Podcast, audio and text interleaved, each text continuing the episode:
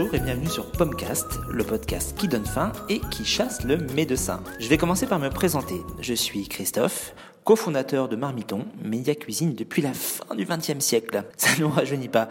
En fait, quand on a créé Marmiton, on avait envie d'aider les gens à cuisiner plus. Parce qu'on s'est toujours dit que cuisiner plus, c'était le meilleur moyen de manger mieux. Alors on s'est développé autour du partage de recettes, on a grandi, puis à un moment donné, on s'est rendu compte que ça ne suffisait pas. Et c'est là qu'on a commencé à essayer d'expliquer le lien entre la cuisine et la santé évidemment, aujourd'hui, c'est devenu quelque chose de connu, à coup d'émissions, d'articles, de dossiers un peu polémiques, d'idées reçues ou d'injonctions parfois un peu flippantes. On sait tous que la cuisine a un impact très important sur la santé. Alors, on prétend souvent qu'Hippocrate a dit que ton aliment soit ton médicament. Bon, aujourd'hui, on sait qu'il n'a pas forcément dit ça, mais ça n'enlève rien au lien indéfectible entre l'alimentation et la santé. C'est juste quelque chose qu'on avait peut-être un peu oublié. Raison de plus pour m'écouter régulièrement, plus précisément tous les mercredis. Mon but, à travers ce podcast, c'est de vous donner des clés pour mieux manger au quotidien, sans se priver, sans régime, car il est prouvé que les régimes, ça ne marche pas. Eh oui. D'ailleurs, on va commencer par quelque chose d'hyper important, le petit déjeuner. On dit souvent que c'est le repas le plus important de la journée, et c'est pas totalement faux.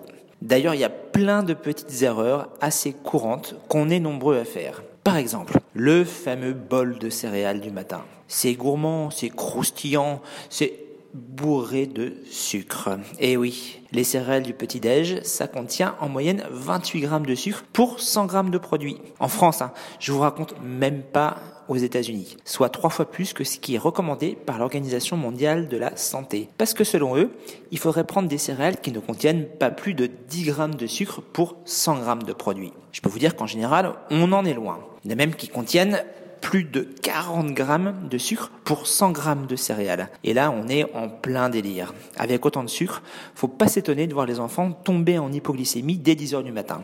Et les adultes aussi. L'idéal, c'est d'éviter les céréales sucrées et de les remplacer par du muesli ou des flocons d'avoine. Et là, c'est vous qui rajoutez des fruits secs, des pépites de chocolat. C'est super bon et en plus, on peut varier en changeant un petit peu tous les matins ce qu'on met dedans. Autre exemple, le jus d'orange.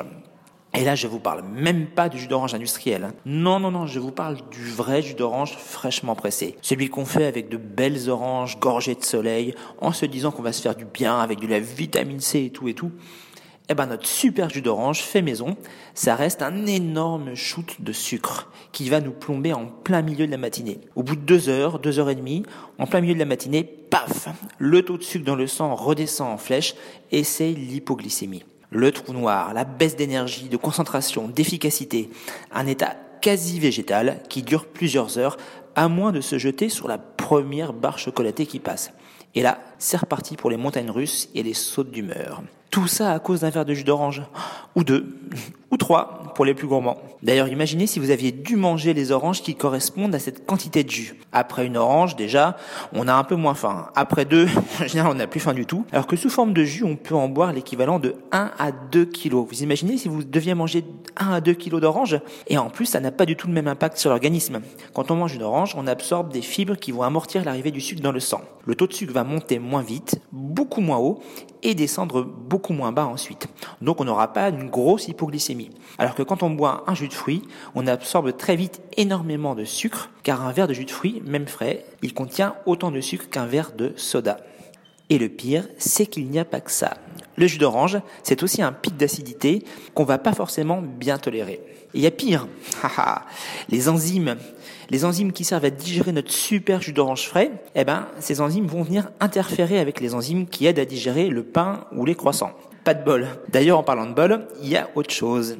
Tout le monde a en tête le bol de chocolat chaud. Celui qu'on donne aux enfants pour qu'ils boivent quelque chose de chaud le matin, qu'ils aient leur dose de calcium. Et en plus, c'est super vite fait avec les préparations en poudre, dans des pots avec des nounours et des lapins, tout mignon, tout sympa. Ben là aussi, il y a bien plus de sucre que de chocolat dedans. Jusqu'à 88%. Vous imaginez 88% de sucre dans le chocolat en poudre.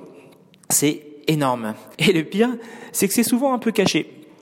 Parce que le consommateur, parfois, il est taquin, il veut comprendre ce qu'il y a dans le produit. C'est pas gentil, ça, de pas faire confiance aux gentils industriels qui fabriquent son petit déjeuner. L'astuce, elle est facile, c'est d'utiliser plein de types de sucres différents. Comme ça, ça se voit pas trop quand on lit la composition. Faut dire qu'il existe plus de 50 manières de désigner les sucres. Alors, on peut parler de glucose, dextrose, sirop de fructose, sirop de fructose glucose, amidon de maïs, céréales hydrolysées, bref. Bonjour l'embrouille. Mais la bonne nouvelle, c'est que le chocolat chaud, il n'y a pas plus simple à préparer soi-même. Quelques carrés de chocolat, du cacao, un petit peu de lait chaud, on chauffe, on mélange, on rajoute du lait et paf, c'est prêt et c'est vachement bon. Bon, vous allez me dire, il est bien sympa avec son pomcast, mais si on peut plus boire de jus d'orange, si on peut plus manger de céréales, si on peut plus boire de chocolat chaud, qu'est-ce qu'on va manger nous le matin? Alors la bonne nouvelle, c'est qu'il faut aller la chercher du côté de nos amis anglais et allemands. Oui, je sais, c'est pas forcément chez eux qu'on aurait le réflexe de se tourner côté cuisine. Et pourtant, pourtant ils ont tout bon pour le petit déjeuner. Le breakfast anglais ou le Frühstück allemand, ce sont des viandes, des graisses, du pain, des œufs et même des féculents et des légumes. Bref, un vrai repas. Et s'il y a un seul point à retenir de tout ça, c'est que le matin, on n'hésite pas à manger gras, car c'est ce qui nous évite le coup de barre en plein milieu de la matinée. Et vous l'aurez compris, on limite les aliments sucrés. Et ça, pas qu'au petit déjeuner, hélas. Alors bon appétit et à mercredi prochain pour un nouveau Pomcast. Et n'hésitez pas à en parler à vos amis, à le partager, à lui donner une note, bonne de préférence. Très bonne semaine, ciao ciao